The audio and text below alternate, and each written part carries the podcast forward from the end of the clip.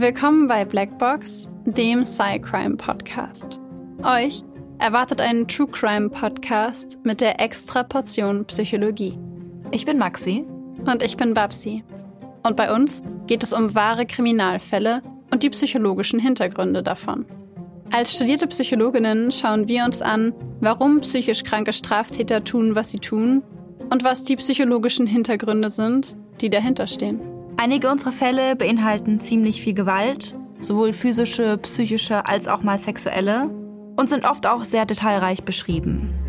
Deswegen empfehlen wir euch, auf euch und eure Emotionen zu achten und sollte es euch zu nahe gehen, den Podcast zu pausieren oder nach vorne zu spulen. Wir haben euch gewarnt. Ab und zu passiert es auch, dass wir in den Folgen lachen oder eine Bemerkung machen. Das ist nie respektlos gemeint, sondern liegt daran, dass wir eben sehr tief in der Materie drinstecken und das Ganze ab und zu mit Humor ein bisschen auflockern. Also bitte nicht falsch verstehen.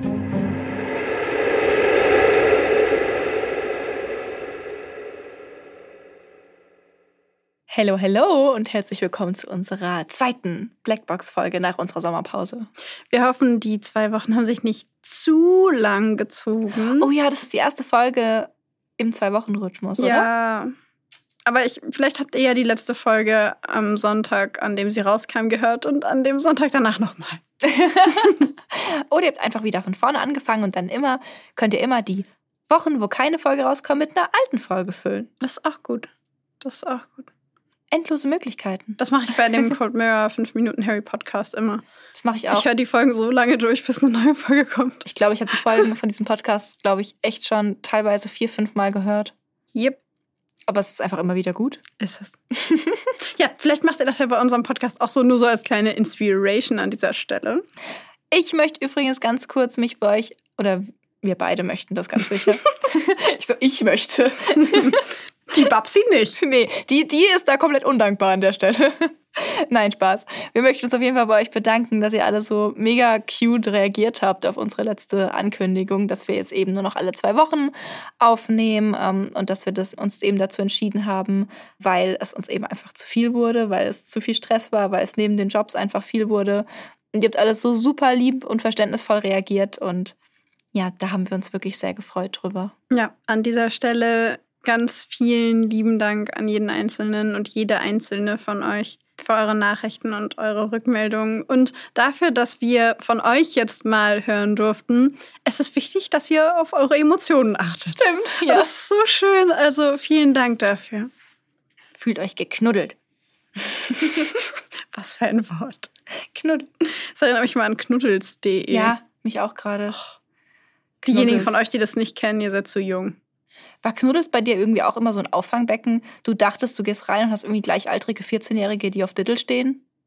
Oder war man da 14, war man da nicht eher 12? Also Knuddels kenne ich nur von irgend, von einer 13, damals 13-jährigen 13. Freundin von mir. Da war ich 12, die war ein Jahr älter und sie war richtig cool, weil sie 13 war.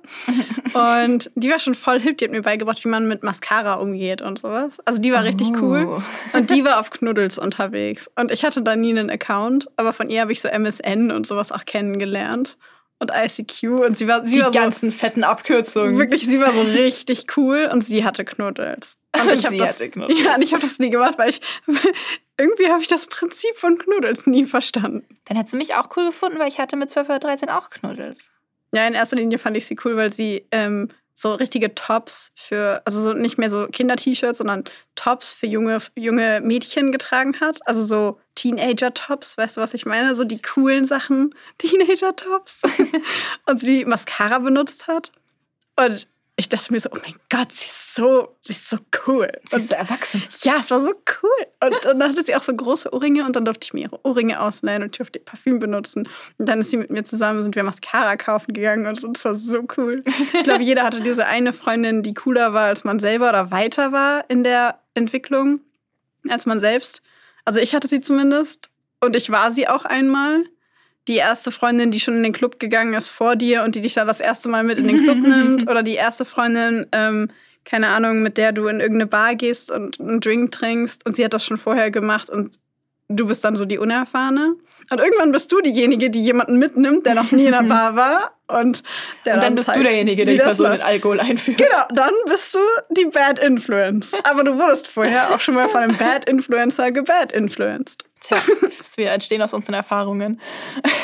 ja, äh, ja wie, wie, dem auch sei, äh, so viel zum Thema Knuddels. Ich wollte aber noch ganz kurz was ja. zu Knuddels sagen. Und zwar war ich, ähm, ich, ich halte es einfach mal an der Aussage fest, dass man cool war, wenn man Knuddels hatte. Ich, ich fand mich cool, als ich Knuddels hatte.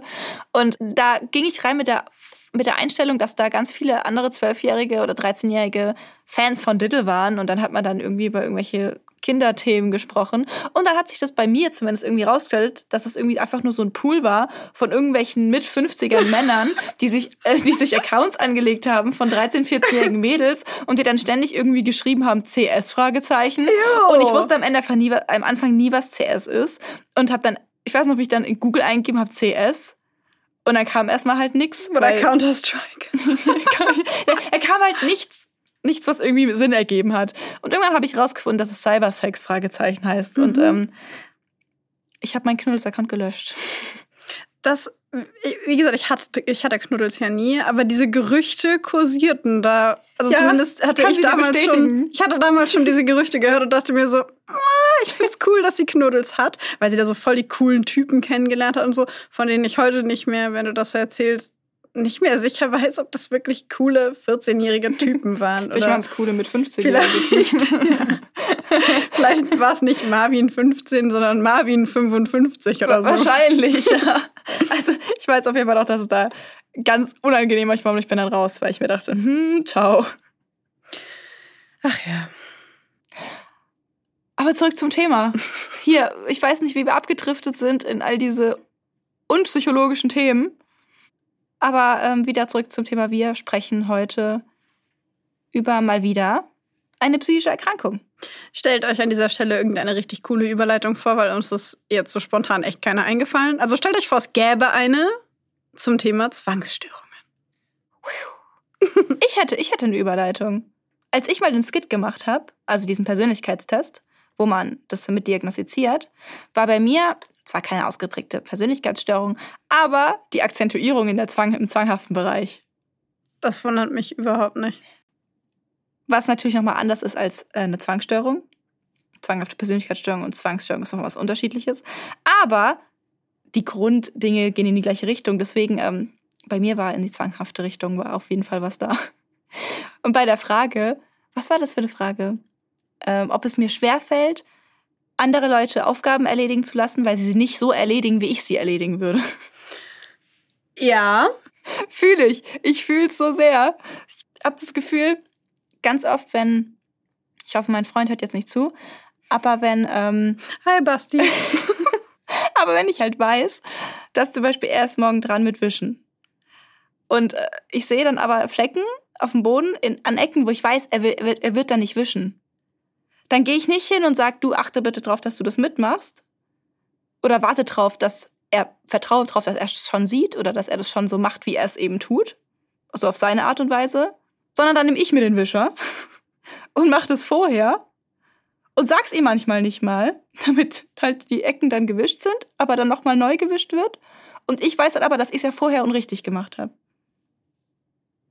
Ja, also das, ich würde sagen, damit sind wir direkt sehr tief im Thema Zwangsstörung drin. Ich würde es eigentlich gerne so stehen lassen. Können wir hier so eine eine Minuten lange Pause im Podcast machen, einfach damit alle mal kurz darüber nachdenken, was Maxi da gerade so erzählt hat. Finde ich schön. Ach, dass Maxi sich unnötig Arbeit aufbürdet, damit es sauber ist. Ich überlege gerade, ob ich sowas in meinem Alltag auch mache. Also ob es etwas gibt, bei dem es mir bewusst auffällt, dass ich das mache. Aber ich glaube, ich glaube tatsächlich eher nicht.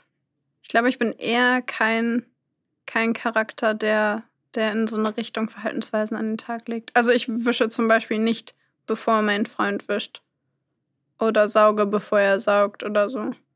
Ich habe nur so Ticks, aber die würde ich damit nicht in Verbindung bringen, wenn ich Krümel unter den Füßen habe. Ja, das ist was hm. anderes. Ja. Aber das ist halt. Mhm. Sowas wie, ich weiß nicht, ist sowas wie, dass man zum Beispiel läuft, über Fliesen läuft und nicht auf die Rillen treten darf? Was ist das? Das ist aber auch. Ich finde es eine Art Zwang, nicht nur zwischen die Rillen, also auf die freien Flächen zu treten. Aber es wird ja nicht zu Zwang zählen. Weißt du, was ich meine? Ich weiß nicht, ich glaube, es kommt drauf an. warum man das macht. Aber vielleicht können wir damit direkt zur eigentlichen Definition einer Zwangsstörung kommen. Und zwar nennt man die, den Begriff habt ihr bestimmt auch schon mal gehört, ähm, im Englischen auch Obsessive Compulsive Disorder oder auch OCD. Wollte ich an der Stelle gerne erwähnen, weil man das äh, viel, finde ich, von, von Influencern oder auch von Stimmt, ja. äh, größeren Stars, keine Ahnung, bekannteren Leuten, wie auch immer, mitbekommt, dass sie sagen, sie haben OCD. Und äh, ja, OCD sind Zwangsstörungen. Und an der Stelle möchte ich noch betonen, wir haben jetzt natürlich viel gelacht und viel gesagt, haha, Maxi wischt vor ihrem Freund, damit halt alle Ecken sauber sind. Ähm, natürlich ist es ganz weit entfernt von einer pathologischen, von einem pathologischen Bild. Es ist ganz weit entfernt von einer echten Zwangsstörung. Bei einer echten Zwangsstörung handelt es sich wirklich um eine schwere psychische Störung, die die Betroffenen stark belastet und sehr drängend und dominierend im Alltag ist. Von daher ist es jetzt einfach für uns darüber zu lachen und sagen, haha, so ein bisschen in die Richtung geht's ja schon. Aber natürlich wollen wir damit auf gar keinen Fall das irgendwie verharmlosen oder irgendwie sagen, es ist überhaupt, es ist einfach nur lustig, sondern das ist es in ganz vielen Fällen nicht. Was tatsächlich lustig ist, ist, dass Maxi vor ihrem Freund wischt. Das ist lustig. Zwangsstörungen hingegen umfassen quasi ein sehr breites Spektrum von unterschiedlichen Verhaltensauffälligkeiten oder Merkmalen. Also es gibt Betroffene, die Zwangsgedanken haben.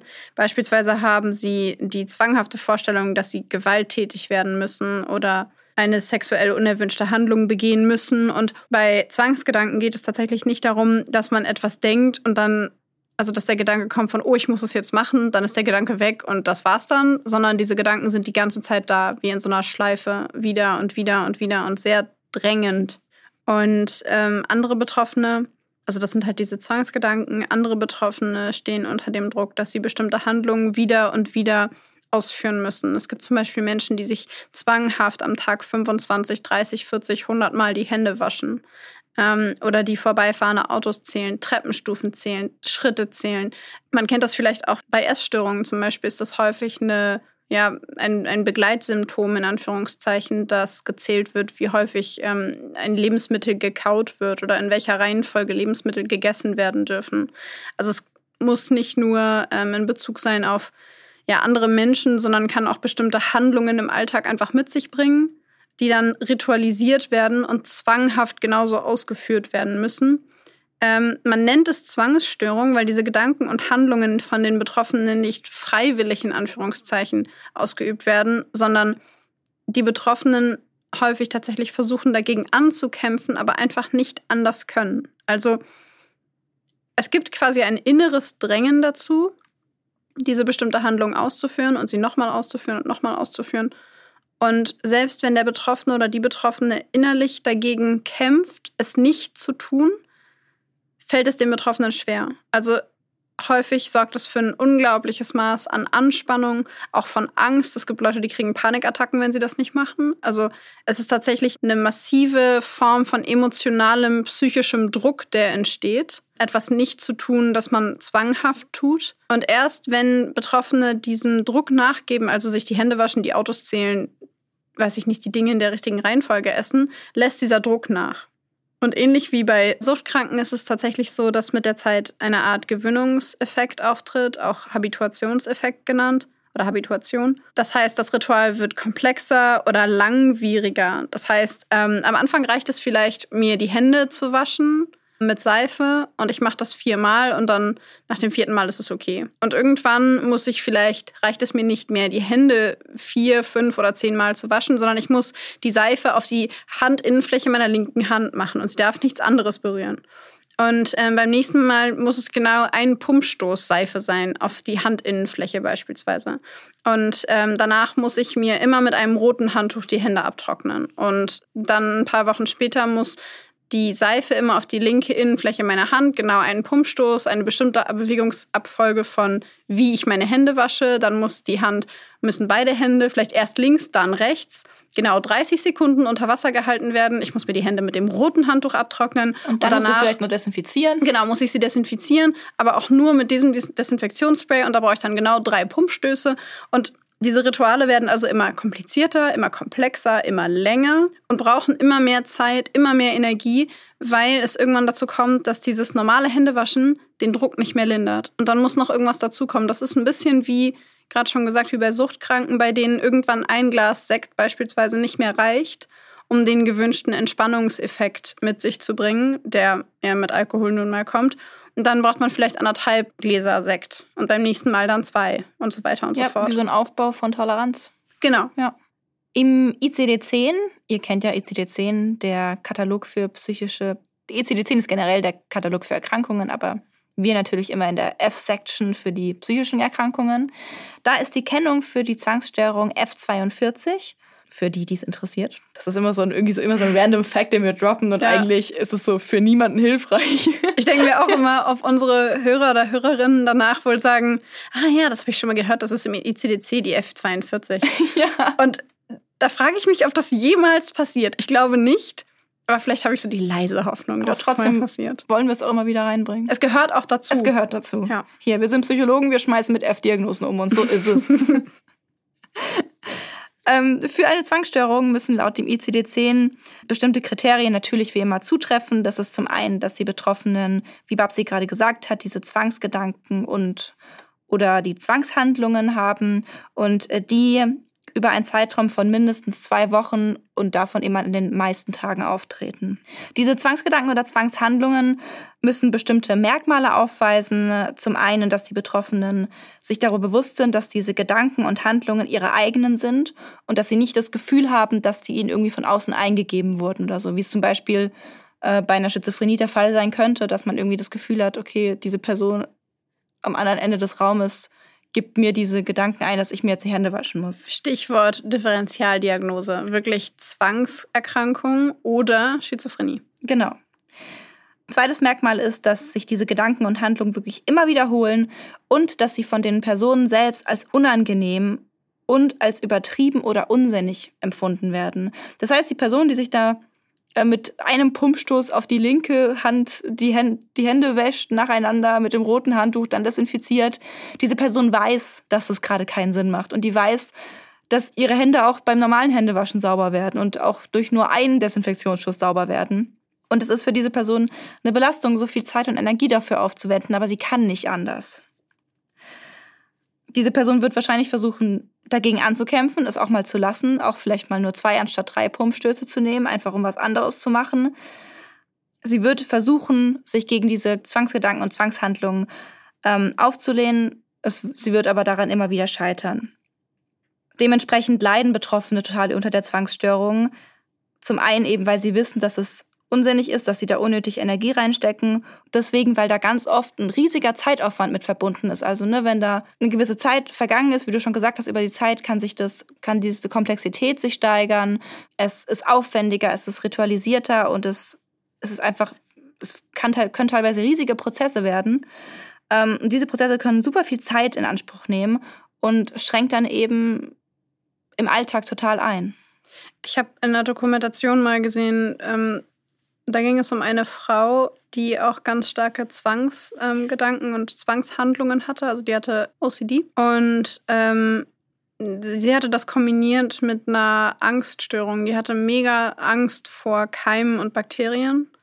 Und das hat bei ihr dazu geführt, dass sie im Grunde fast gar nicht mehr rausgegangen ist das Filmteam durfte nur mit bestimmten Schuhen und äh, auf Zeitung und durfte nichts berühren. Und dann hat irgendwie, hatte sie Schuhe für drinnen und Schuhe für draußen. Und einer ihrer Schuhe für draußen hat den Flur, während der Dreharbeiten, hat den Flur ihrer Wohnung berührt. Mhm. Und danach war komplett vorbei. Also ähm, sie hat angefangen ähm, zu putzen, hat das gleiche Ritual 15 Mal hintereinander gemacht, um den Druck, die Anspannung, die Panik mhm. loszuwerden. Und sie war dabei aber vollkommen der Überzeugung, dass sie damit ganz sicher geht, dass da auf keinen Fall mehr Keime dran sind. Also es war diese Mischung von Angst davor, dass da noch was dran sein könnte und es 15 Mal machen, obwohl man weiß, rational weiß, da, sind, da können gar keine Keime mehr dran sein. Da werden die nächsten zehn Jahre wahrscheinlich keine Keime mehr sein, so viel Desinfektionsmittel wieder drauf ist. Ja. Aber sie konnte nicht anders. Weil diese Angst das natürlich noch mehr befeuert hat. Die Angst vor den Keimen hat dieses Ritual noch mehr befeuert. Ja.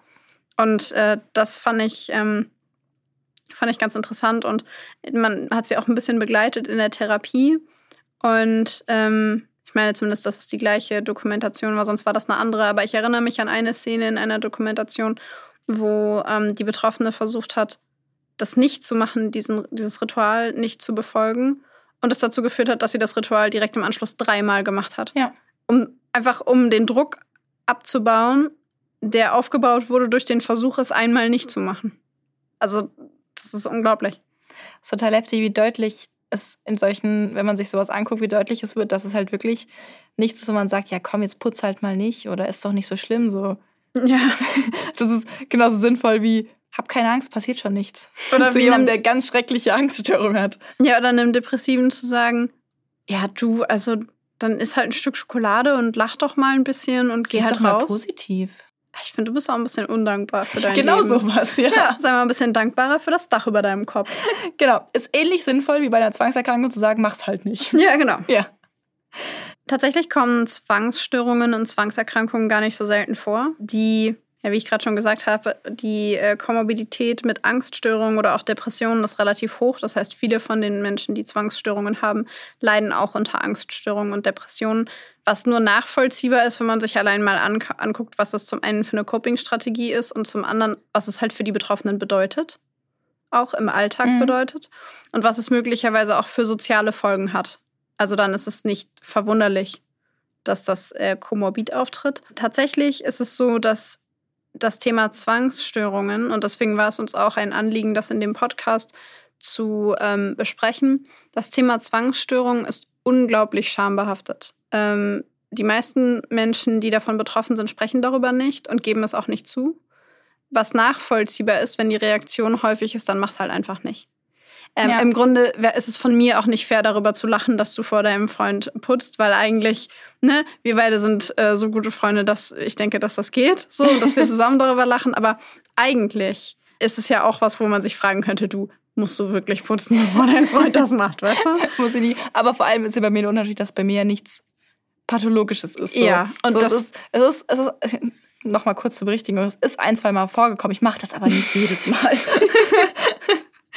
Von daher ist es vollkommen okay, darüber zu lachen. Bei jemandem, der es wirklich ernsthaft hat, ist es nicht okay, darüber zu Hätte lachen. es genau, weil ich habe dich ja nicht gefragt, ob es bei dir einen psychischen Leidensdruck auslöst. Und deswegen, Korrekt. deswegen war es eigentlich nicht richtig von mir, darüber zu lachen. Aber du kennst mich ja. Aber ich kenne dich. Ja. Verzeih dir. Das ist nett, Dankeschön. Gerne. Ähm, genau, aber die Scham ist eben oft sehr groß und der Leidensdruck ist sehr groß. Und uns ist wichtig, euch da draußen, jedem Einzelnen und jeder Einzelnen mitzugeben, Zwangsstörungen sind wie alle anderen psychischen Erkrankungen nichts, wofür man sich schämen muss. Die Dunkelziffer der Betroffenen ist aufgrund dieser Scham viel höher. Und deswegen schätzt man, dass, dass etwa zwei bis drei Prozent der Bevölkerung irgendwann im Laufe ihres Lebens eine Zwangsstörung haben, beziehungsweise von einer Zwangsstörung betroffen sind.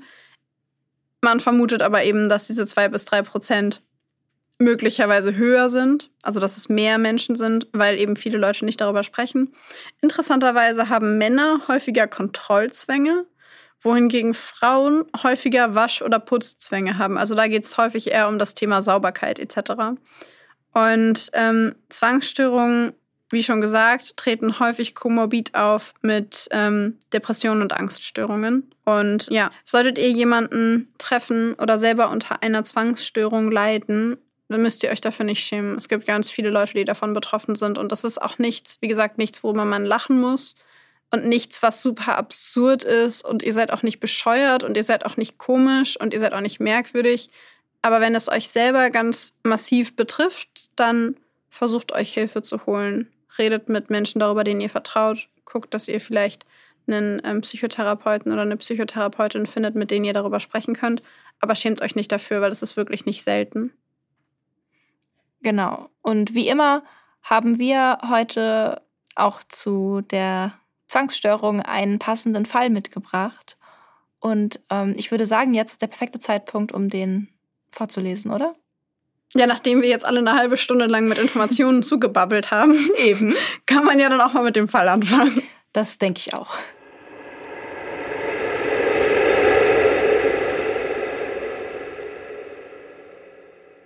Der Wind pfeift laut hörbar durch die Bäume vor den Fenstern, zerrt an der Fassade des Gebäudes. Es ist kalt an diesem Novembertag. Die milden Temperaturen des Herbstes sind eindeutig Vergangenheit. Die Menschen, die sich innerhalb des Gebäudes befinden, sind froh, bei diesem Wetter nicht draußen sein zu müssen und legen ihre Mäntel und Jacken ab, reiben die Hände aneinander. Immer mehr Menschen stoßen zu ihnen, der Tagungsraum in der Schlossparkklinik Berlin-Charlottenburg füllt sich. An den Wänden hängen Plakate, die das heutige Abendprogramm verkünden. Fettleber, Grund zur Sorge? Die Menschen, die sich heute hier versammeln, sind keine Mediziner. Sie sind Menschen, die sich für das Thema interessieren, Menschen, die vielleicht selbst von dieser Thematik betroffen sind und sich von diesem Vortrag Antworten auf ihre offenen Fragen erhoffen. Im heutigen Forum 11 2019 im Haus H der Abteilung für Psychiatrie spricht der Dozent und Chefarzt der Klinik Dr. Fritz von Weizsäcker, Facharzt für Innere Medizin und Gastroenterologie. Auch Ferit B. ist an diesem Abend unter den Zuhörern. Der Polizist sitzt ganz vorne auf einem der in Reihen aufgestellten Klappstühle und widmet seine ganze Aufmerksamkeit den Ausführungen des Mediziners. Als dieser erklärt, dass es sich bei der Fettleber um eine weitgehend unbekannte, aber zunehmende Volkskrankheit handele. Es ist ruhig im Raum, nur die Stimme von Dr. Weizsäcker ist zu hören. Manche Besucher machen sich Notizen, andere hören wie Ferit B. nur aufmerksam zu. Der Chefarzt spricht bereits seit einer guten Stunde, als Ferit B. aus den Augenwinkeln eine Bewegung bemerkt. Ein Mann löst sich aus der Reihe der Zuhörer der ersten Reihe. Er steht auf und geht nach vorne in Richtung des Dozierenden. Nein, er geht nicht, er rennt. Er stürzt sich nach vorne, stürzt sich auf den 59-jährigen Mediziner und hebt die Hand. Zu spät sieht Ferit B. das Licht, das sich in der Klinge des Messers, das der fremde Mann in der Hand hält, bricht. Zu spät erkennt er die Gefahr, die von diesem Mann und der Waffe in seiner Hand ausgeht. Bevor er aufstehen und sich in das Geschehen stürzen kann, sticht der fremde Mann das silberne Messer in den Hals seines Gegenübers. Fritz von Weizsäcker geht zu Boden. Ferit B. springt auf, wirft sich nach vorne, wirft sich geistesgegenwärtig auf den Angreifer, versucht, diesen von seinem Opfer abzubringen. Mit der bloßen Hand greift der junge Polizist nach dem Messer, greift in die Messerklinge. Dass die Klinge ihm dabei die Haut der Handinnenflächen zerschneidet, kann ihn nicht davon abhalten, den am Boden liegenden Arzt vor weiteren Messerstichen zu schützen. Im Gegenteil, er schließt seine Hand fest um die Klinge und bringt das Messer so in seine Gewalt. Überall ist Blut. Dunkles, schweres Blut. Es ist so viel, dass Ferit B. nicht mehr weiß, welches das seine und welches das des Chefarztes ist, der nun leblos auf dem Boden liegt. Nun kommen auch andere Zuhörer Ferit B. und Dr. Fritz von Weizsäcker zu Hilfe.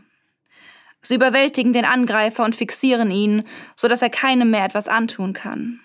Gelähmt vor Angst blickt Ferit B. auf den Körper des Dozenten, der eben noch über die Gefahren der Fettleber dozierte. Seine zerschnittenen Hände greifen nach seinem Handy. Er schafft es, es aus der Tasche zu ziehen und den Notruf zu wählen. Dann blickt er in das Gesicht des Mannes, der schuld an dem Blutbad ist, in dem der Chefarzt der Schlossparkklinik Berlin-Charlottenburg nun liegt. Dieser sieht ihn mit ausdruckslosem Blick an. Dann fragt er, ob Ferit sauer auf ihn sei. Immer wieder wiederholt er diese Frage, die vollkommen fehl am Platz wirkt. Als die Polizei und der Krankenwagen eintreffen, versuchen die Sanitäter verzweifelt, den am Boden liegenden Arzt zu reanimieren. Doch vergeblich.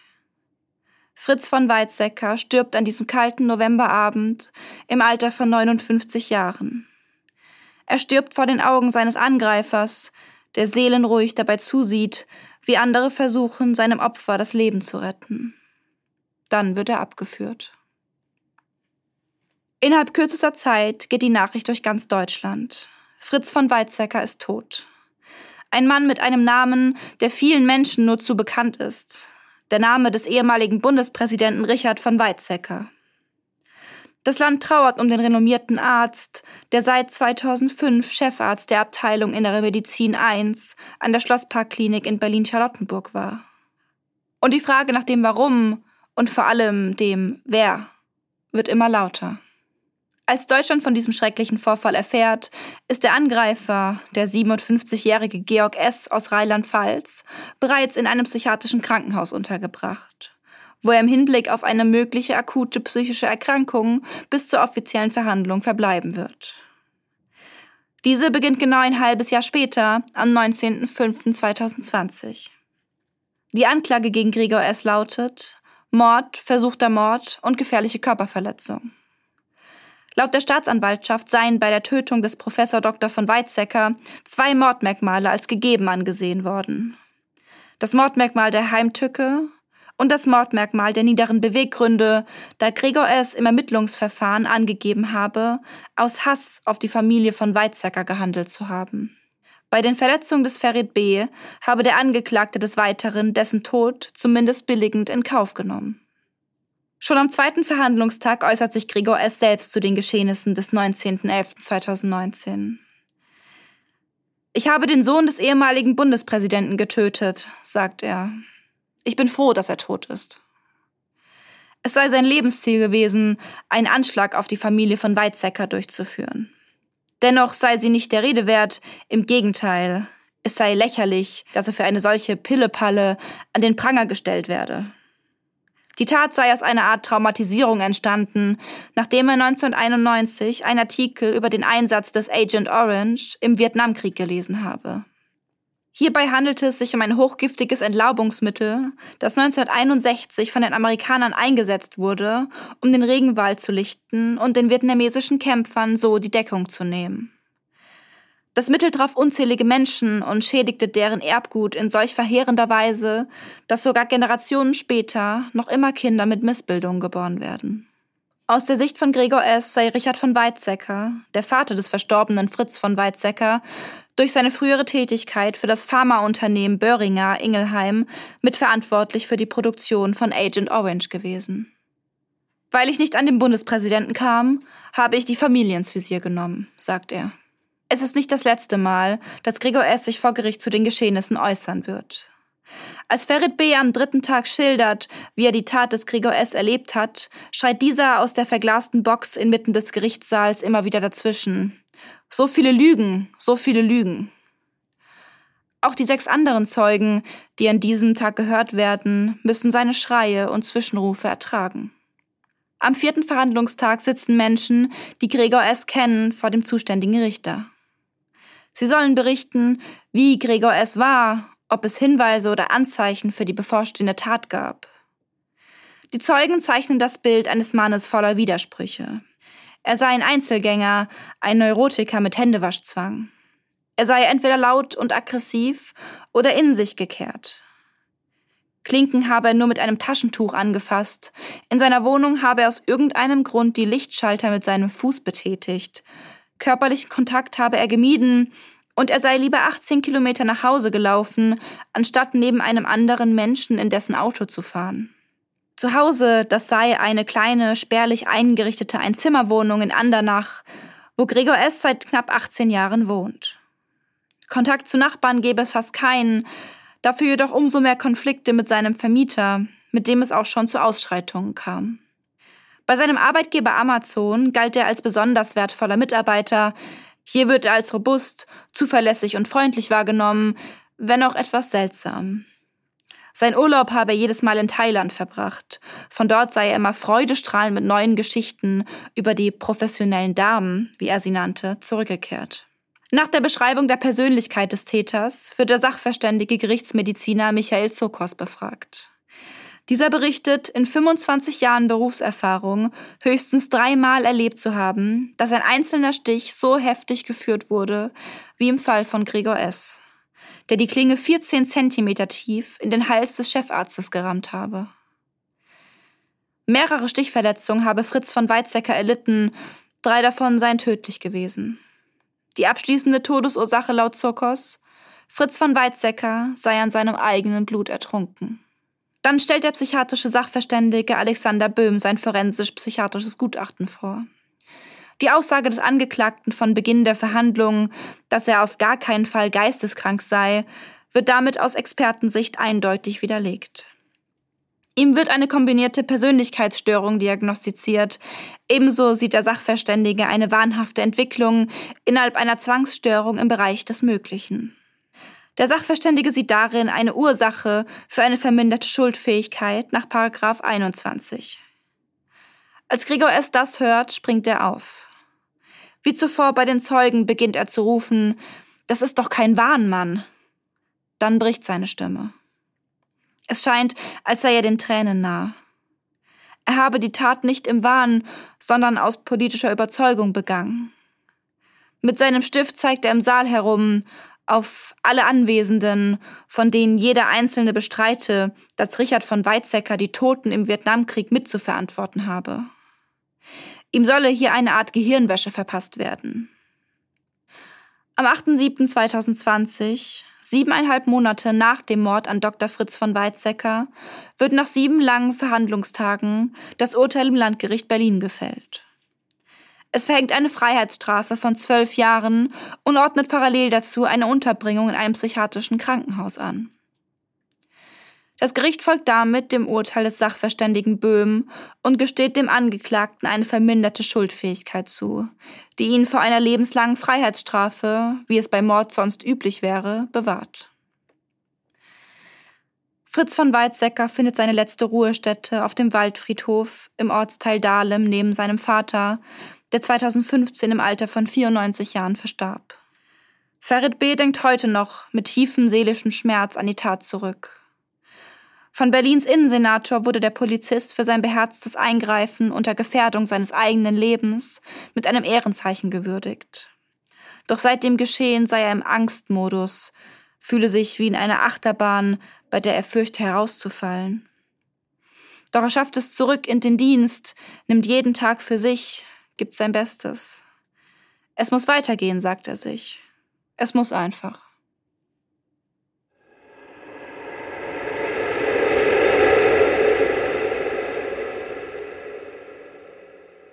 Ich habe viele Fragen.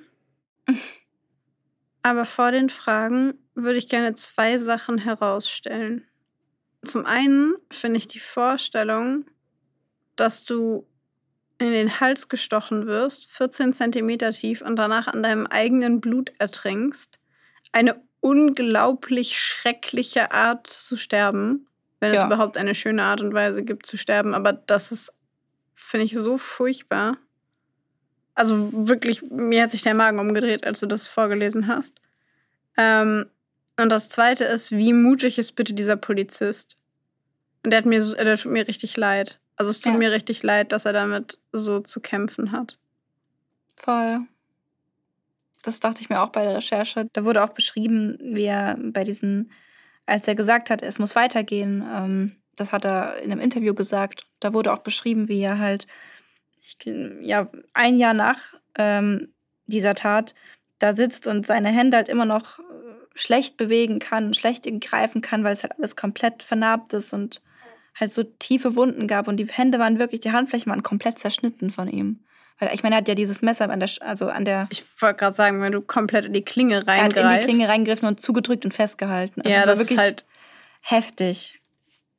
Also, aber so viel Mut ich weiß gar nicht, was ich dazu sagen soll. Weißt du, was ich meine? Es ist einfach das unglaublich. Ist krass. Es ist unglaublich.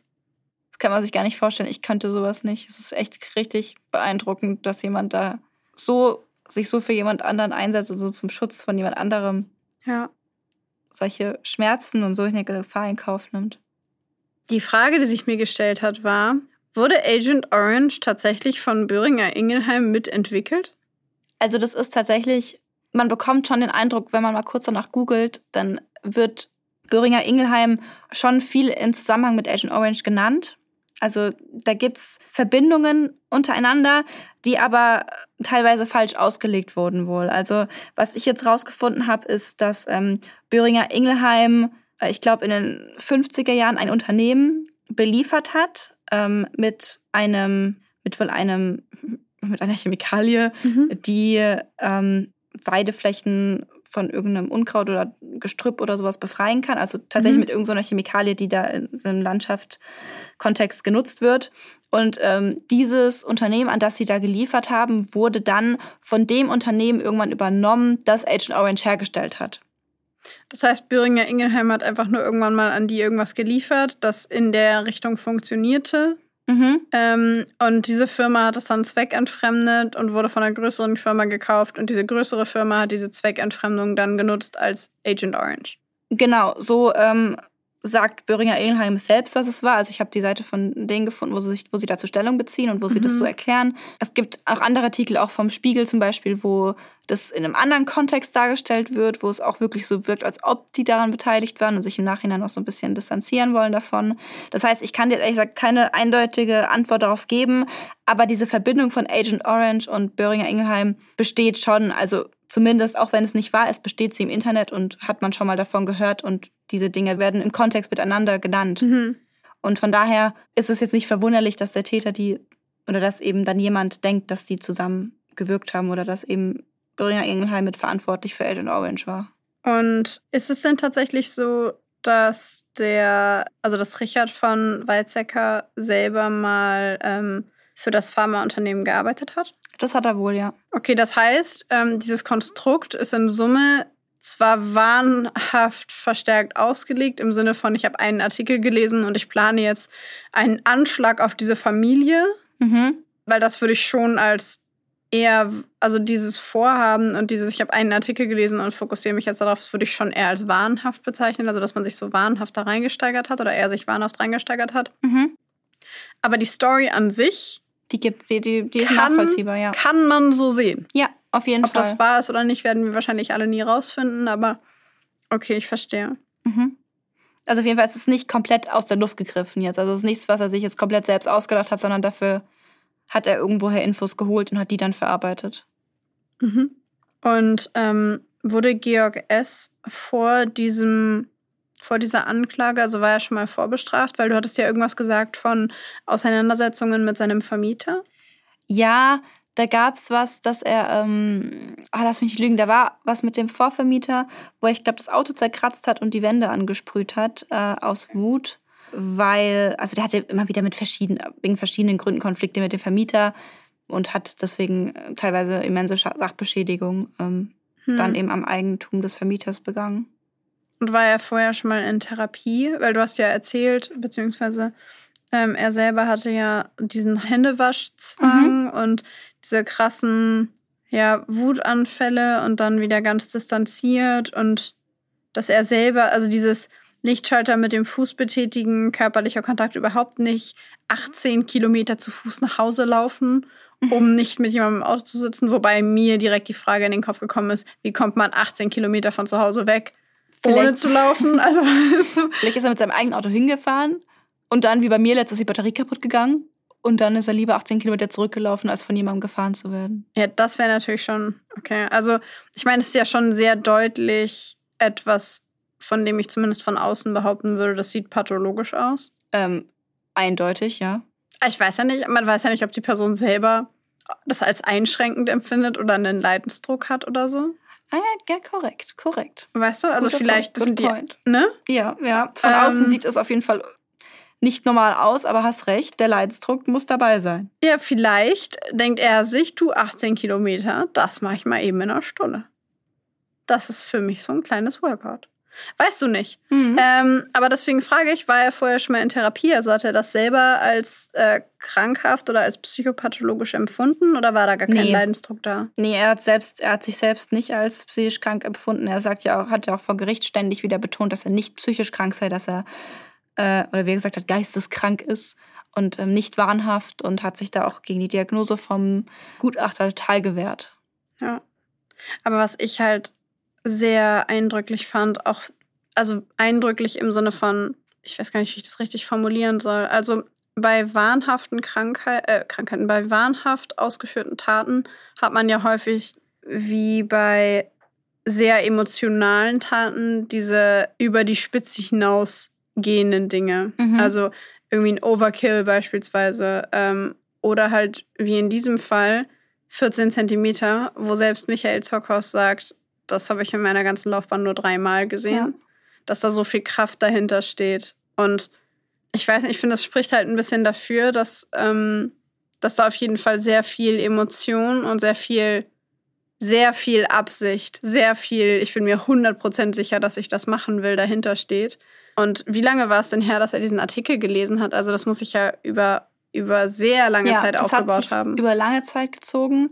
Er hat wohl immer wieder Pläne geschmiedet, wie er an diese Familie Weizsäcker drankommen kann. Ähm, okay. Die Schwester von ähm, Fritz von Weizsäcker war wohl auch mal im, im Visier, aber die aus irgendeinem Grund hat er das, das dann ähm, aufgegeben und den Plan nicht weiterverfolgt. Und auch den Mord an Fritz von Weizsäcker hat er wochenlang vorher geplant. Hat das Messer gekauft dafür, hat ähm, die Zugfahrt geplant, hat äh, geguckt, wann er doziert, wann er eben in diesem Tagungsraum ist, wann er angreifbar ist. Ähm, also das war schon geplant. Es war auf jeden Fall von vorne bis hinten durchgeplant. Ich finde das ja irgendwie schwierig. Ich denke auch deswegen gab es auch eine verminderte Schuldfähigkeit, weil du kannst, also das ist ja wirklich, das erfordert ja wirklich ein hohes Maß an Organisation.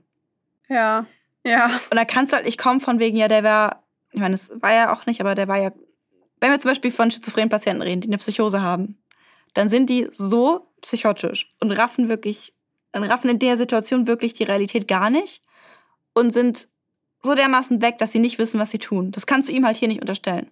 So, der wusste schon, was er tut. Ja, das hätte ich mir, ich hätte das geglaubt, wenn, wenn er jetzt auf dieser Veranstaltung gewesen wäre und er hätte ein Messer rausgeholt und willkürlich auf irgendwelche Leute und hätte, oder keine Ahnung, hätte irgendwas dabei gehabt und hätte willkürlich auf irgendwelche Leute wäre losgegangen oder so. Dann ja. hätte man sagen können, okay, gut, ja, da hat er irgendwo, hat irgendwo ein Messer her. In diesen Tagungsräumen hat er sich mhm. irgendwo ein Messer geholt und hat dann jemanden umgebracht oder so oder auf jemanden eingeschossen. Dann könnte man sagen, okay, vielleicht hat er auch noch eine Fettleber, das heißt, er war zufällig da, er wollte sich das eigentlich anhören so, ja. und dann mhm. ne, kam das spontan quasi. Also spontan in Anführungszeichen. Mhm. Ähm, dann würde ich das vielleicht auch eher noch sagen, aber das war ja schon krass geplant.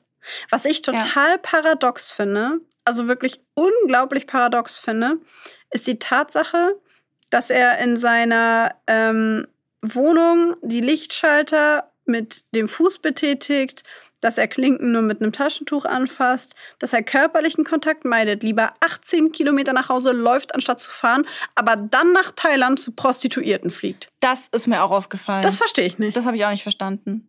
Weiß ich nicht, aber vielleicht das, aber outruled sexuelle Befriedigung. Ja, das passt Angst ja wieder dazu, dass, dass, dass, dass die Zwangshandlungen keinen Sinn ergeben müssen. Ja, ich habe nur, ich ja. dachte mir nur, wenn er so auch dieser Händewaschzwang und so und stimmt, du hast recht, weil ich habe in meinem Kopf gerade aus diesem Türklinken mit diesem Ding anfassen und Hände waschen und so, habe ich in meinem Kopf direkt so eine Keimphobie gemacht. Mhm. Die steht da gar nicht. Ja. Aber die habe ich in meinem Kopf direkt dachte ich mir so, oh, das passt ja gut zusammen. Das ist ja, das hat ja alles irgendwie was mit Schmutz zu tun und mit zwischenmenschlichem Kontakt. Genau, aber, aber darum ja, geht es gar nicht. Das muss ja gar nicht logisch sein. Genau, es ist äh, eher ja eigentlich eher ein Merkmal, dass es nicht konsequent oder stringent ist, sondern dass es manchmal einfach nicht zusammenpasst, aber trotzdem müssen die Zwänge halt ausgeführt werden, obwohl sie null Sinn machen. Ja. Ja, das war gerade, das war auch gerade sehr, ein sehr gutes Beispiel von mir dafür, wie schnell man das zusammenbauen kann, weil man denkt, dass es logisch ist und vergisst, dass es nicht logisch ist. Voll. Haben wir eigentlich noch mehr Informationen über die Frage nach der kombinierten Persönlichkeitsstörung? Nein, leider nicht. Das waren wirklich alle Infos, die ich von, aus dem Gutachten rausholen konnte. Es hätte mich auch interessiert, welche, weil man sagt ja eigentlich kombinierte Persönlichkeitszügen mit paranoiden, dissozialen, narzisstischen Zügen so. Und ähm, ich hätte wirklich gern gewusst, welche Züge bei ihm vorliegen. Aber habe ich leider wirklich nicht finden können. Also ich würde auf eine zwanghafte tippen. Oder meinst du nicht? Ich weiß nicht, weil ja die Zwangsstörung schon da ist und ich ich bin mir ziemlich sicher, dass das ein Ausschluss, eine Differentialdiagnose, ein Ausschlusskriterium ist. Wenn eine Zwangsstörung vorliegt, kannst du keine zwanghafte Persönlichkeitsstörung haben, weil dann ja die zwanghaften Züge von der Zwangsstörung übernommen werden. Aber kannst du nicht einen Teil der zwanghaften Züge aufgrund der Zwangsstörung und einen anderen Teil der zwanghaften Züge aufgrund einer zwanghaften Persönlichkeitsstörung haben? Das ist eine gute Frage, weil in diesen, mit dieser Frage können wir nämlich perfekt überleiten zu der Frage, was eigentlich der Unterschied zwischen einer zwanghaften Persönlichkeitsstörung und einer Zwangsstörung ist. Welch Zufall, dass uns diese grandiose wow. Überleitung so gut gelungen ist. War gar nicht geplant. Steht gar nicht im Skript. Unterschied. Also tatsächlich stand die Überleitung wirklich nicht im Skript. Die, die Überleitung gut. nicht, aber dass wir den Unterschied noch erklären möchten, das durchaus. genau, dementsprechend fangen wir doch damit direkt mal an. Die Zwangsstörung und die zwanghafte Persönlichkeitsstörung unterscheiden sich darin, dass bei einer zwanghaften Persönlichkeitsstörung keine echten Zwangsvorstellungen oder echten Zwangshandlungen stattfinden.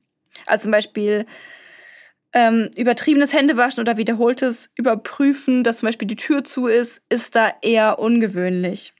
Das liegt daran, also der große Unterschied ist, wie gesagt, halt eigentlich, dass es halt nicht keine, wie gesagt, keine echten Zwangsgedanken, Zwangshandlungen sind, weil die Menschen eben nicht unter einer fehlenden Kontrolle dieser Zwangsgedanken und Zwangshandlungen leiden.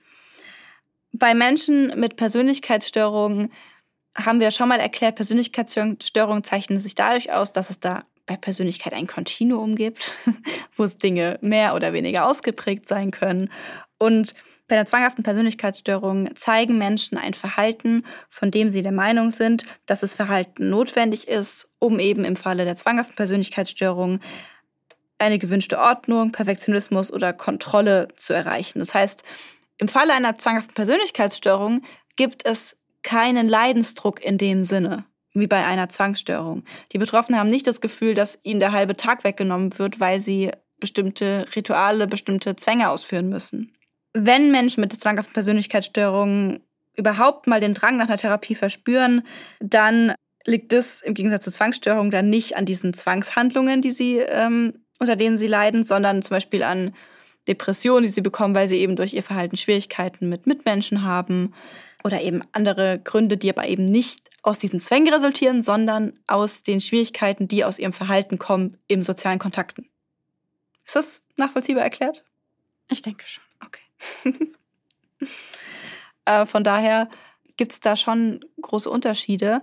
Und deswegen denke ich, dass keine zwanghafte vorliegt, weil mit einer Zwangsstörung vom Gutachter ja zweifelsfrei nachgewiesen sein muss, dass er diese Zwangshandlungen, dass es ein Drängen ist, gegen das er nicht widerstehen kann und die eben sein Leben dominieren und dass da eben eine Art Leidensdruck besteht, der vielleicht da jetzt nicht rausgekommen ist, aber also in dem Fall, aber der vielleicht im Gutachten oder im Gespräch mit dem mit dem Täter vielleicht doch dann deutlich wurde. Bestimmt.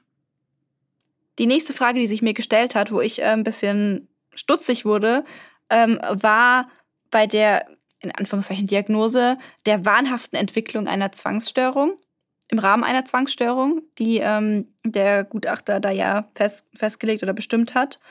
Und da habe ich mir gedacht, soweit ich weiß, gibt es das im ICD-10 nicht. So, es gibt nicht Zwangsstörung mit wahnhaften Inhalten im ICD-10. Und ich habe extra meinen fetten Wälzer rausgeholt und habe nachgeschaut. Und es gibt es wirklich nicht. Und dann habe ich ähm, da nochmal genauer recherchiert. Mir ist auch eine Patientin eingefallen, die auch, die hatte eine paranoide Schizophrenie und hat irgendwie begleitend dazu auch einen Waschzwang gehabt. Die musste immer wieder duschen. Wirklich immer wieder und hat immer bei jedem Duschen hat sie einen ganzen, eine ganze Tube Duschgel verbraucht. Und das musste einfach immer auch weg. Und sie musste so lange machen, bis diese Duschtube leer ist.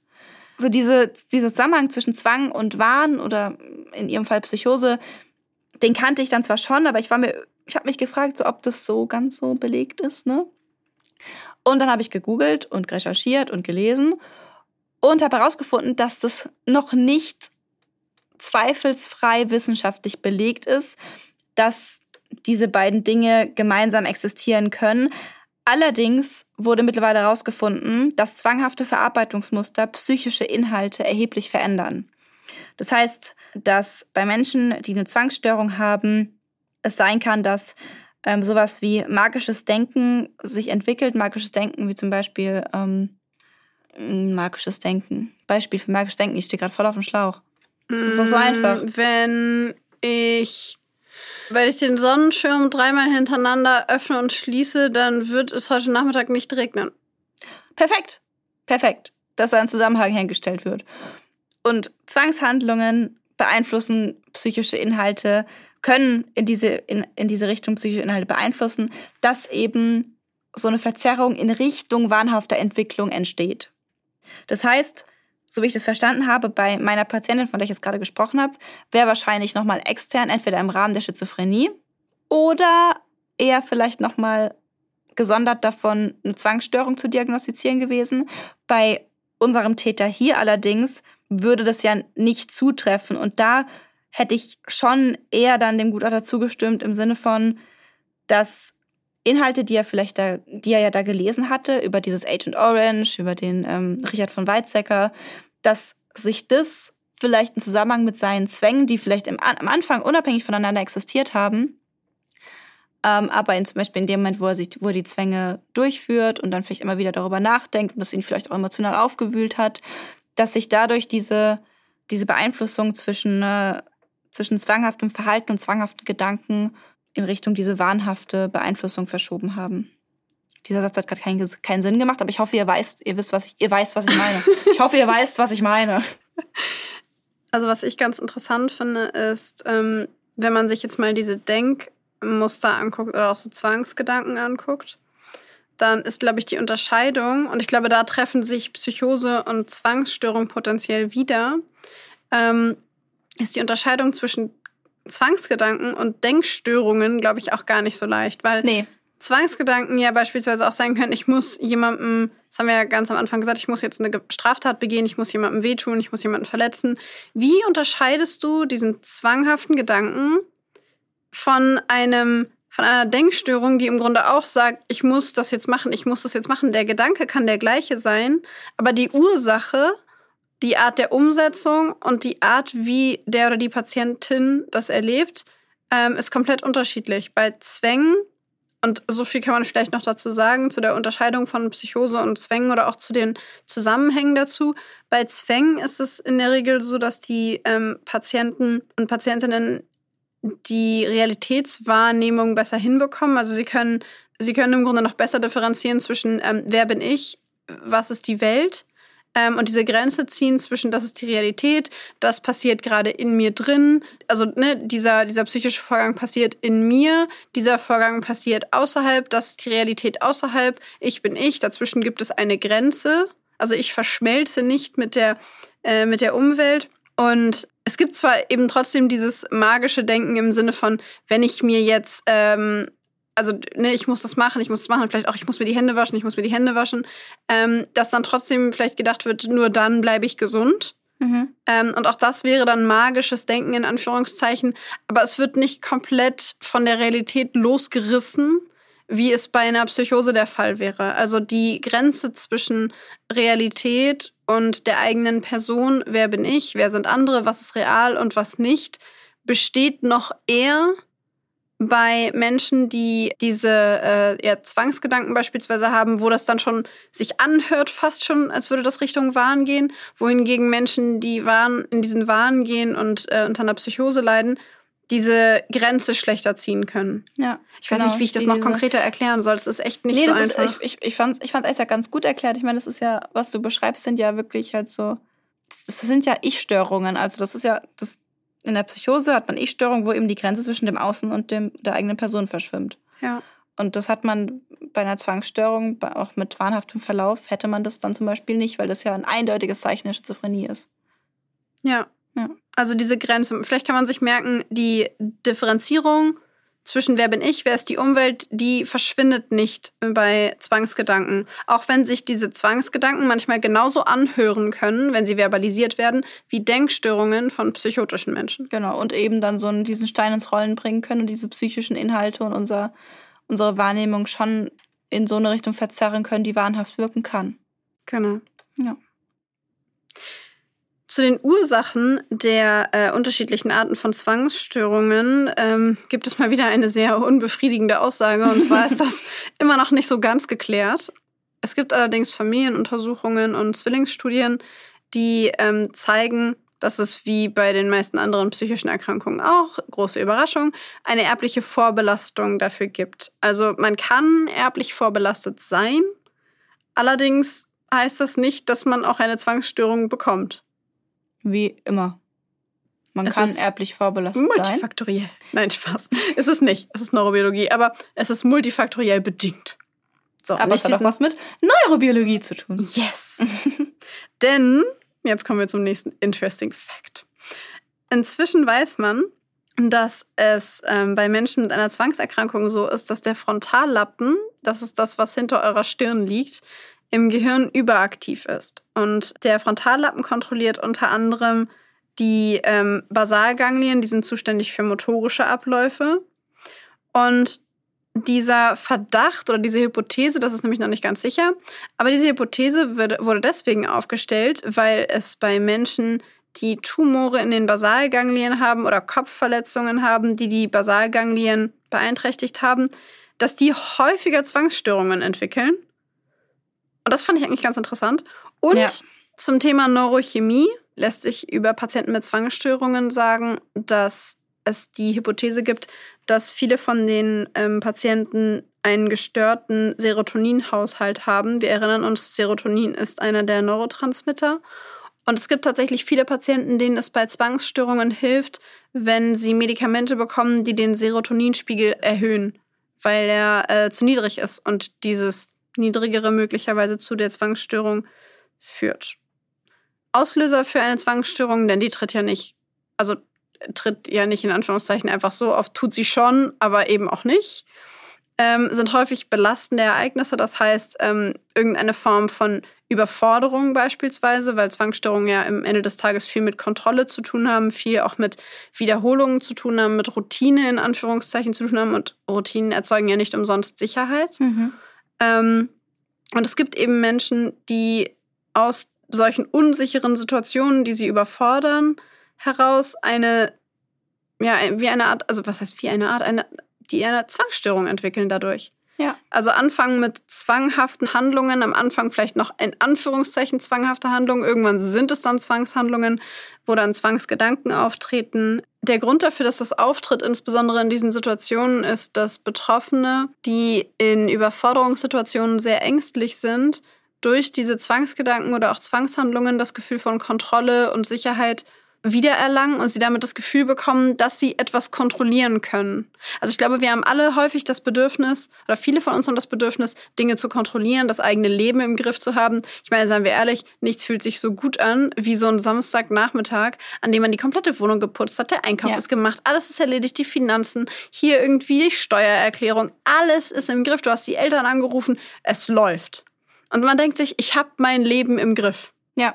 Und das fühlt sich an wie Kontrolle. Ist es nicht, weil dein Haus könnte trotzdem in jeder Sekunde von einem Meteor zerschmettert werden oder du stirbst an einem Herzinfarkt oder was auch immer in der nächsten Sekunde. Aber es gibt uns ein Gefühl von Kontrolle, weil wir Dinge getan haben, über die wir Kontrolle hatten. Das so wie, wenn du, wenn, wenn du, bei mir war es so während der Uni, Prüf, lernen für eine Prüfung, ich prokrastiniere des Todes äh, und denke mir so, ja, ich muss hier jetzt zwar was über ähm, die verschiedenen Gesichtsnerven lernen, aber da hinten ist alles voll unordentlich und dann fange ich mal an, da aufzuräumen und dann habe ich mein ganzes Zimmer aufgeräumt, habe die Schubladen geordnet und das und dann dachte mir so, jetzt habe ich genug gemacht. Jetzt fühle ich mich gut. Jetzt habe ich alles jetzt habe ich alles im Griff, jetzt kann ich schlafen gehen.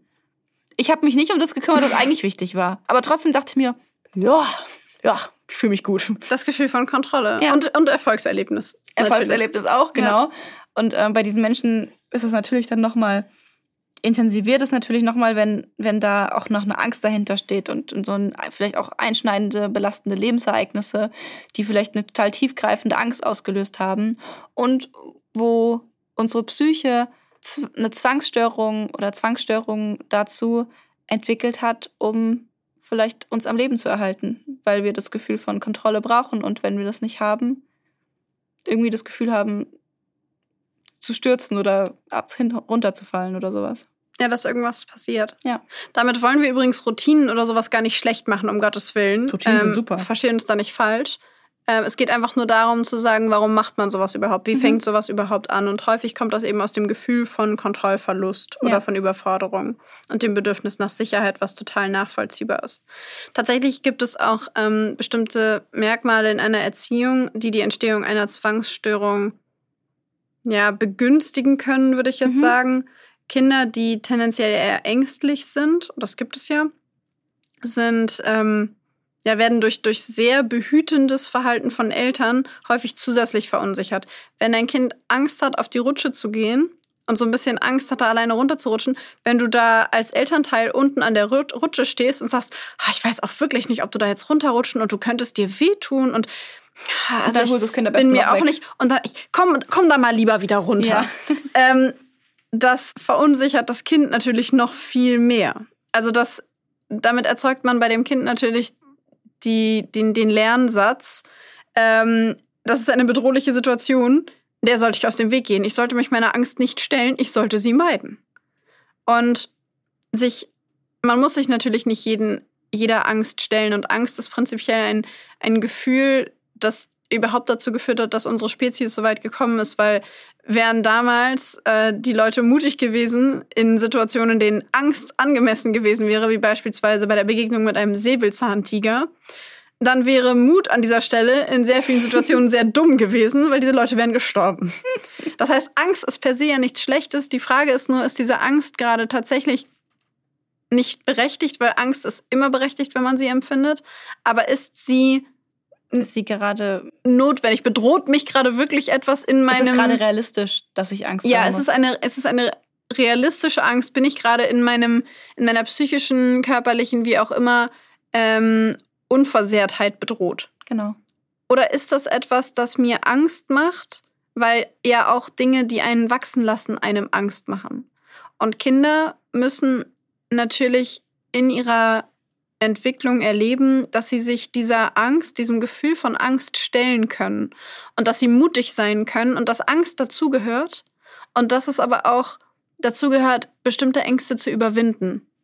Und ähm, das trägt natürlich unglaublich viel auch zum Selbstbewusstsein bei, zur Selbstwirksamkeitserwartung bei. Also was glaube ich, was ich kann, was glaube ich, ähm, ja, was ich selber ähm, aushalten kann, was ich vielleicht auch mit mir selber handeln kann. Ähm, und es ist unglaublich wichtig dafür, dass Eltern auch ängstliche Kinder unterstützen, sich ihren Ängsten zu stellen. Hm. Das heißt natürlich dann nicht, dass man Kinder irgendwie, wenn sie Angst haben zu rutschen, von der Rutsche schubsen soll, um Gottes Willen. Aber sie dabei fördern, sich dieser Angst zu stellen. Vielleicht begleiten, vielleicht mit dem Kind runterrutschen. Zum Beispiel. Beispiel. Zum Beispiel. Das gilt übrigens auch für Eltern, die sehr, sehr kritisch mit ihren Kindern sind oder sehr perfektionistische Ansprüche haben. Auch das fördert möglicherweise eine Zwangsstörung, weil insbesondere Perfektionismus ja auch etwas mit Kontrolle zu tun hat. Wenn ich es perfekt mache, kann ich sicher sein, dass mich niemand kritisiert, denn es ist ja perfekt. Ja. Und da kann auch nichts schiefgehen. Ich habe 100% Kontrolle, denn ich habe es perfekt gemacht. Und ich höre das selber sehr ungern, denn ich gehöre leider so ein bisschen zu dieser perfektionistischen Liga. Aber es ist nie perfekt. Vergesst es, gebt es auf. Es ist nie perfekt. Es ist, es ist am Ende. Es funktioniert nicht. Was man dann vielleicht, wenn man in dieser perfektionistischen Liga ist, dann merkt irgendwann, es ist nicht alles perfekt. Das macht Angst. Ja, vielleicht. Und dann? Und dann mache ich es nochmal und beim nächsten Mal wird es dann perfekt sein. Es muss perfekt sein, weil sonst Mhm. geht es nicht. Und da geht es dann los. Und da wird es dann schwierig. Jetzt haben wir ganz viel darüber gesprochen, wo eine Zwangsstörung herkommen kann, wie sie entstehen kann. Ähm, ich würde gerne noch mal kurz darüber sprechen, wie ein, ganz kurz, wirklich nur ganz kurz, weil ich weiß, das ist eher der, der Teil, der jetzt nicht so super interessant ist, aber für uns ist er sehr interessant, nämlich wie die Therapie bei einer Zwangsstörung überhaupt vonstatten gehen würde. Ähm, die besten Behandlungserfolge werden durch kognitive Verhaltenstherapie erzielt und zusätzlich ist es total hilfreich, wenn Medikamente eingenommen werden. Also grundsätzlich nie Medikamente ohne Psychotherapie. Das ist eigentlich so das Grundding, was ihr euch merken könnt bei psychischen Erkrankungen. Psychotherapie ist immer gut, wenn man das noch parallel dabei macht. Medikamente sind aber bei manchen psychischen Störungen auch wirklich notwendig und hilfreich. Ähm, was tatsächlich bei einer ähm, Zwangsstörung oder bei einer Therapie von einer Zwangsstörung hilfreich ist, was ich mir vorstellen kann, was super unangenehm für die Patienten ist, es sind Expositionsübungen. Das sind Übungen, in denen die Patienten mit ähm, einem Reiz konfrontiert werden, der normalerweise in ihnen ein zwanghaftes Verhalten auslöst. Und sie werden mit diesem Reiz konfrontiert, dürfen dem aber nicht nachgeben. Ich würde an dieser Stelle gerne das Ganze ver verbeispielhaften. Mhm. Das ist jetzt ein neues Wort. Verbeispielhaften. Sagt man jetzt so. Wundervoll. Nehmen Und zwar wäre das angenommen, es wäre bei dir eine Ja. Zwangshandlung. Ja. Wäre das, dass man Maxis Fußboden an den Stellen, wo ihr Freund möglicherweise nicht wischt, mit Klecksen verseht, versieht?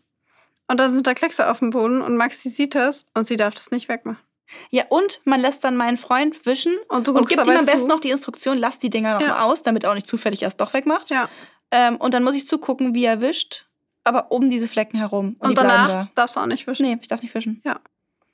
Das macht mir schon ein bisschen. Also, also es macht mich schon unruhig, der Gedanke schon. Also, Ich fühle das. Also ich merke das gerade, so diese Vibes spüre ich gerade, die kommen hier rüber. Es ist so eine gewisse Unruhe, die da hochkommt. kennst du das nicht auch, wenn du so Videos siehst? Keine Ahnung, kennst du diese Refill, Refill-TikToks? Ja, es macht mich irre. ja, Es ja. macht mich ja. verrückt. Man denkt sich so, mach das doch bitte ordentlich und dann machen sie es nicht ordentlich. Ja, oder, aber das ist auch ähm, der Wunsch nach, das ist aber, glaube ich, auch, hat auch einfach was mit einem normalen Bedürfnis zu tun. weil Es gibt auch ganz viele Leute, die äh, immer ein Ende von etwas brauchen. Das ist ein bisschen, erinnert mich ein bisschen an How I Met Your Mother mit äh, Sheldon. Äh, How I Met Your Mother, um Gottes Willen. Big Bang Theory mit Sheldon. Ja. ähm, der sagt, er muss die Sachen immer zu Ende machen. Also er muss immer dreimal klopfen und die Lieder müssen immer zu Ende Stimmt, gesungen immer werden. dreimal Lennart, Lennart. Genau, aber das ist, glaube ich, normal, weil unser Gehirn das Bedürfnis hat nach Rhythmus, nach Regelmäßigkeit, nach gewohnten Dingen. Stimmt. Und wenn du uns da drin unterbrichst, ist das schwierig. Also ich finde es auch schwierig, wenn ich jemanden putzen sehe. Diese klassischen 80 Prozent beim Putzen gehen, das macht mich auch verrückt. ja, genau. Also dann lass es ganz. Ich kann es besser ertragen, wenn es unordentlich ist, aber so halb gemacht, das macht mich verrückt. Genau. Also, das ist ein gutes Beispiel mit dem Wischen, auf jeden Fall. Oder zum Beispiel jemand, der einen Ordnungszwang hat. Das ist auch nämlich, dass die Leute das auch teilweise selbst machen müssen. Also, jemand, der einen Ordnungszwang hat, muss selbst Unordnung zum Beispiel in seinen Kleiderschrank bringen und muss dann damit leben, dass die Kleider unsortiert sind. Das stelle ich mir so schwierig vor. auch. Ich stelle mir das schwierig vor. Ja. Ähm, dann natürlich, wie Expositionstherapie eben nochmal normalerweise so funktioniert. Man fängt klein an und wird dann immer größer und immer schwieriger und immer ähm, belastender.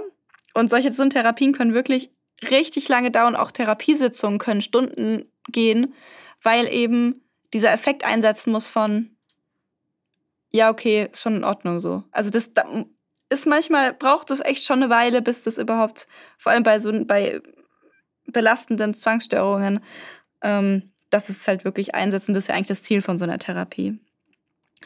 Dann gibt's auch noch ähm, Bewältigung von Zwangsgedanken, wo die Patienten dazu aufgefordert werden, die unangenehmen Gedanken zuzulassen ähm, und eben ja diese Gedanken zuzulassen und sie auszuhalten und dann eben die Erfahrung zu machen, dass nichts passiert, wenn sie diesen Zwangsgedanken nicht nachgeben. Was natürlich auch jetzt einfach sich anhört, aber super belastend für Betroffene ist. Kommen dann nicht auch noch so ähm, Entspannungsgeschichten mit rein? Also, dass man den Patienten beibringt, wie sie mit dem Gefühl von Stress anders umgehen können? Auf jeden Fall. Strat Also, so Entspannungsübungen? Genau, Entspannungsübungen oder dass generell verschiedene Strategien an die Hand gegeben werden, wie sie ähm, mit diesem Druck oder dieser Spannung, Ja. die es ja erzeugt, umgehen können. Ja, das ist ja, als würdest du, du kannst ja, wenn jemand einen Ball in der Hand festhält, kannst du ihm ja nicht einfach den Ball wegnehmen, weil das ist ja eine Coping-Strategie, was, was Ja. die Betroffenen machen. Genau. Und sagen, ja, du hast jetzt einfach nichts mehr. Du musst denen ja eine Alternative geben. genau, genau. Du Ja. musst ihm irgendwas geben.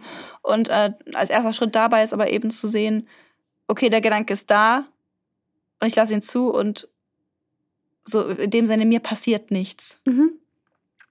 Genau, dann wie gesagt Medikamente ähm, sind da total wichtig. Ähm, da werden meistens eine Art Antidepressiva, SSRIs verwendet.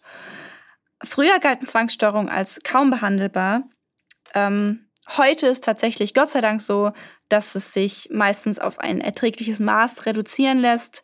Wie immer gilt, je früher die Therapie begonnen wird, desto besser ist die Prognose. Nur ganz kurz, weil du gerade SSRI gesagt hast. Ähm, kurz zur Erklärung: SSRIs sind selektive Serotonin-Wiederaufnahmehämmer. Wir hatten es ja vorhin, nur weil das jetzt so schön passt, von den möglichen Ursachen, dass der Serotoninspiegel zu niedrig sein könnte. Serotonin-Wiederaufnahme oder selektive Serotonin-Wiederaufnahmehämmer sorgen dafür, dass ähm, der Serotoninspiegel sich erhöht. Genau. Und es sind eine Gruppe von Antidepressiva, weil zum Beispiel bei Depressionen auch oft das Problem ist, dass der Serotoninspiegel zu niedrig ist. Und deswegen werden die einfach genauso bei Zwangsstörungen Ich, verwendet. ich wollte dich gar nicht weiter unterbrechen, aber hier nur so kurz. Nein, das, das, das war sehr gut. Das, das, das muss erklärt werden. ähm, wie gesagt, genau, je früher die Therapie einsetzt, desto besser ist die Prognose. Bei Komorbiditäten, wie zum Beispiel das gleich, dass neben der Zwangsstörung auch eine Depression ähm, oder eine Angststörung besteht, ist es natürlich noch mal ein bisschen schwieriger. Das haben wir auch schon oft gesagt. Das erschwert natürlich die, ähm, die Therapie. Langzeitstudien haben auch noch gezeigt, dass sich der Zustand von ungefähr zwei Drittel von den therapierten Patienten auch noch nach zwei bis sechs Jahren nach Therapieende zeigt. Das heißt, ähm, es ist zwar meist nicht möglich, die Zwangsstörung vollkommen zu heilen, aber es ist möglich, wie wir schon mal bei Persönlichkeitsstörungen hatten, aber es ist möglich zu lernen, wie man damit umgeht. Es ist möglich, sich selbst sein eigenes Verhalten wahrzunehmen und das so zu integrieren, dass man nicht mehr darunter leidet und dass man damit keine Konflikte mehr bekommt. Also an all die da draußen von euch, die selber darunter leiden, es gibt Möglichkeiten, das zu behandeln. Ihr müsst keine Angst davor haben, zu einer Therapie zu gehen, denn wir haben ja vorhin schon gesagt, dass Zwangsstörungen sind jetzt nicht die seltensten Erkrankungen. Das heißt, ich würde behaupten, jeder Therapeut, jede Therapeutin hatte damit schon mal zu tun. Ja. Und ähm, ihr müsst euch nicht schämen und es gibt Hilfe. Es gibt Behandlungsmöglichkeiten und es gibt summa summarum, würde ich sagen, eigentlich ganz gute Behandlungsmöglichkeiten und Behandlungschancen. Ja. Solltet ihr nicht selbst betroffen sein, sondern jemanden kennen, mit jemandem verwandt sein, wie auch immer, der unter einer Zwangsstörung leidet oder von dem ihr glaubt, dass die Person unter einer Zwangsstörung leidet, dann ist das natürlich für euch auch keine einfache Situation. Insbesondere wenn ihr mit jemandem zusammenlebt, der unter dieser psychischen Erkrankung leidet, ist das ja häufig auch etwas, das, ähm, das belastet, wenn man dabei zusieht. Insbesondere wenn einem die Person nahesteht. Und häufig ist es ja auch so, dass Betroffene äh, möglicherweise andere im Haushalt lebende Personen dazu bringen wollen, sich diesem Zwang ebenso zu unterwerfen. Also dass sie ebenso viermal hintereinander ihre Hände waschen.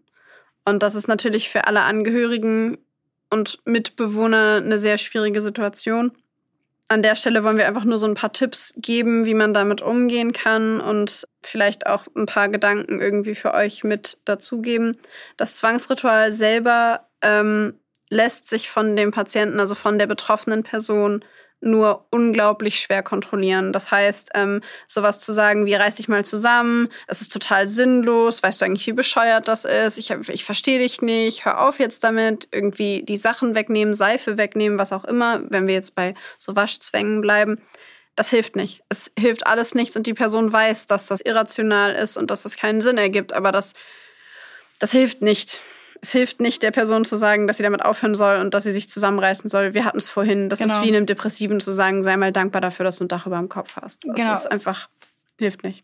Das Einzige, was wirklich helfen kann, ist Therapie.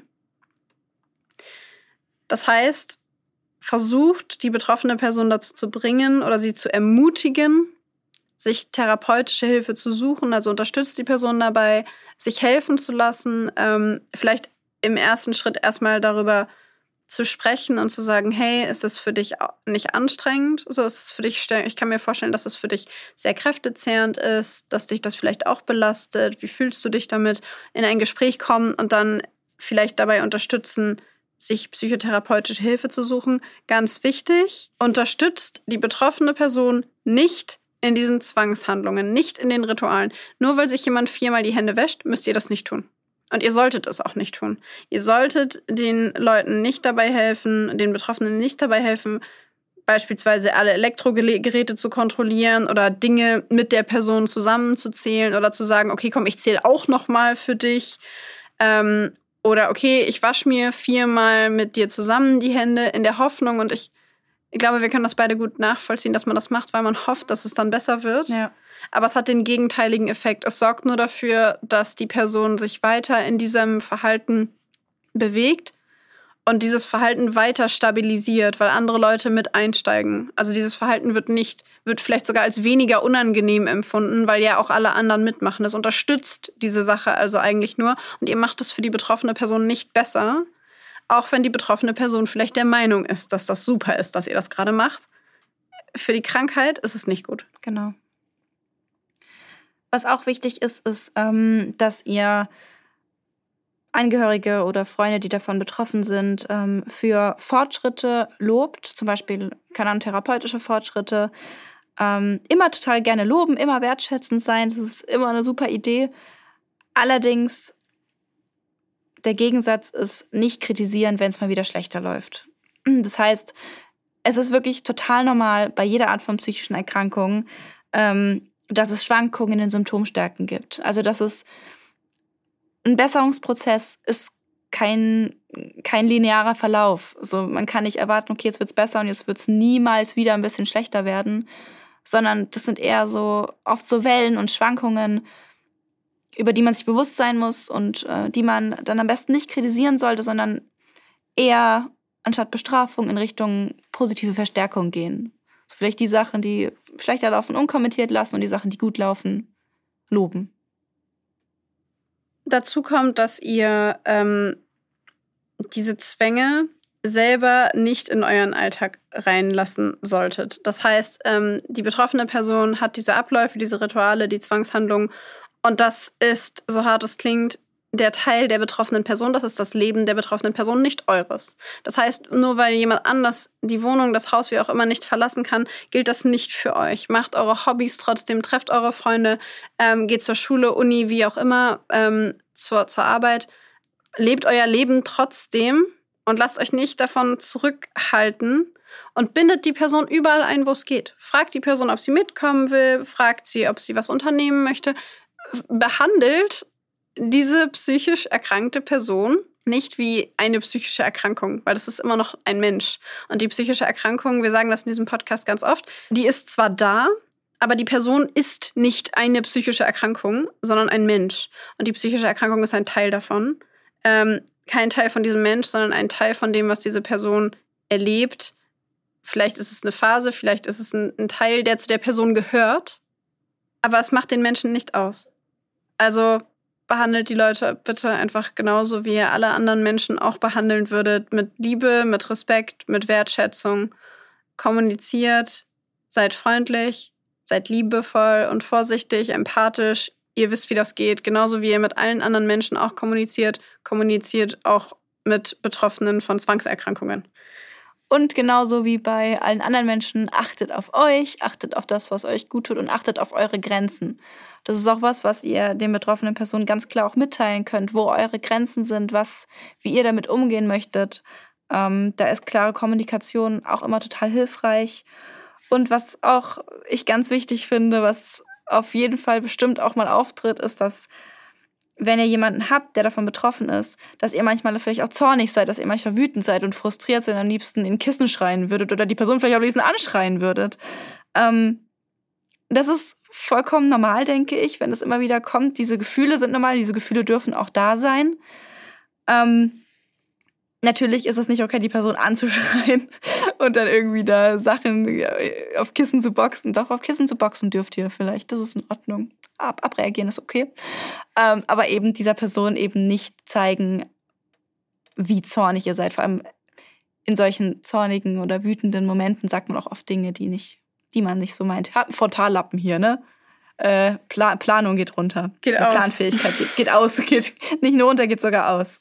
Ja, emotionale, emotionale euch, Kontrolle. Genau. Was euch in den Momenten helfen kann, ähm, ist vielleicht der Gedanke, dass ähm, das eine Erkrankung ist, dass es Symptome sind, die aufgrund dieser psychischen Erkrankung auftreten und wie du gerade schon gesagt hast, dass es nicht die Person ist, sondern die, dass das nicht die Person ist, die euch gerade wütend macht, sondern die Symptome der Erkrankung, die diese Person hat. Ich würde an der Stelle gerne noch hinzufügen, dass ihr wütend seid und dass ihr rumschreien wollt und dass ihr die Person von rechts nach links schütteln möchtet, ist völlig normal.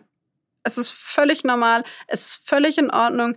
Ihr müsst euch nicht schlecht fühlen. Auch ihr müsst euch nicht schlecht fühlen, weil sowas kann einen in den Wahnsinn treiben.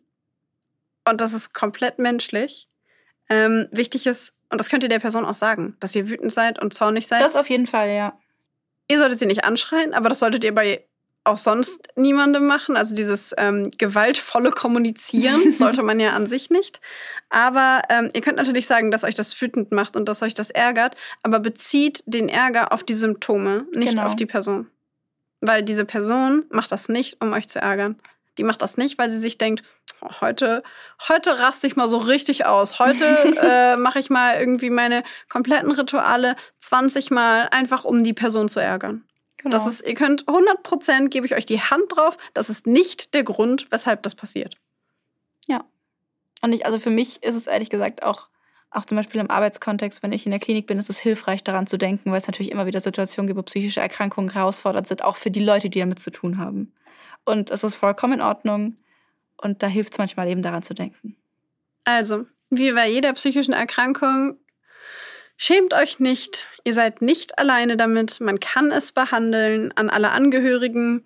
Es ist normal, dass ihr ab und zu völlig die Fassung verliert und dass es euch wütend und traurig und aggressiv macht. Ist vollkommen normal. Schämt euch auch nicht dafür und versucht alle, alle miteinander Liebe füreinander zu haben. All eure Gefühle dürfen sein. oh Gott. Na toll, ich habe gerade versucht irgendwie, aber okay. Ja. Aber ist doch so. Ja, alle eure Gefühle haben Daseinsberechtigung. Sie ja, dürfen sein. Wundervoll. Sie dürfen gemeinsam auf einer grünen Wiese herumhüpfen. Genau wie ihr das dürft. Fühlt euch frei. Ihr dürft auf grünen Wiesen hüpfen. Liebt euch, kommuniziert in auf Liebe. Den Wiesen. und achtet immer darauf, was das mit euch gerade macht. Ja, richtige Psychologenfolge. Richtige Psychologenfolge.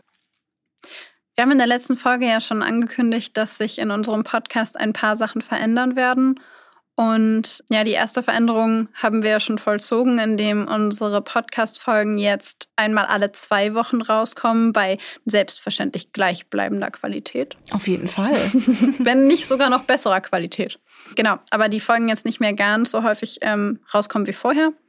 Und die zweite Veränderung, die sich in diesem Podcast ergeben wird, darüber konnten wir beim letzten Mal ja noch nicht sprechen, aber dieses Mal schon, ist, dass wir jetzt unter anderem Werbung mit in den Podcast aufnehmen werden. Das heißt, wir haben uns entschieden, dass wir, ähm, wenn wir diesen Podcast weitermachen wollen, damit wir ihn weitermachen können, ja, anfangen, Werbung in den Podcast zu integrieren. Das heißt, ab der nächsten Folge wird es ähm, in den Podcast-Folgen manchmal Werbung geben, also Werbeeinblendungen und genau, da stellen wir euch dann unterschiedliche Unternehmen oder auch Produkte vor und äh, ja, nur für euch, damit ihr das vorab wisst, weil wie ihr wisst, sind wir ein großer Fan von transparenter Kommunikation. auf jeden Fall. Wir sind auf jeden Fall schon ultra excited, was für Produkte und Unternehmen wir euch da jetzt dann vorstellen können. Und ein paar sind auch schon in der Pipeline wo wir uns äh, total drauf freuen. Und ja, wir hoffen, dass ihr da vielleicht genauso excited drüber seid wie wir, man weiß es nicht. Wir sind es auf jeden Fall und genau, hoffen einfach, dass ihr uns da weiter begleitet.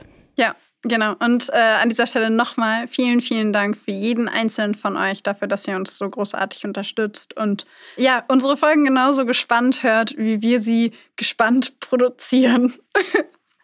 Und äh, genau, mit diesem kurzen Update zum Ende der Folge ähm, ja, ent entlassen wir euch für heute und wir hören uns in zwei Wochen. Tschüss!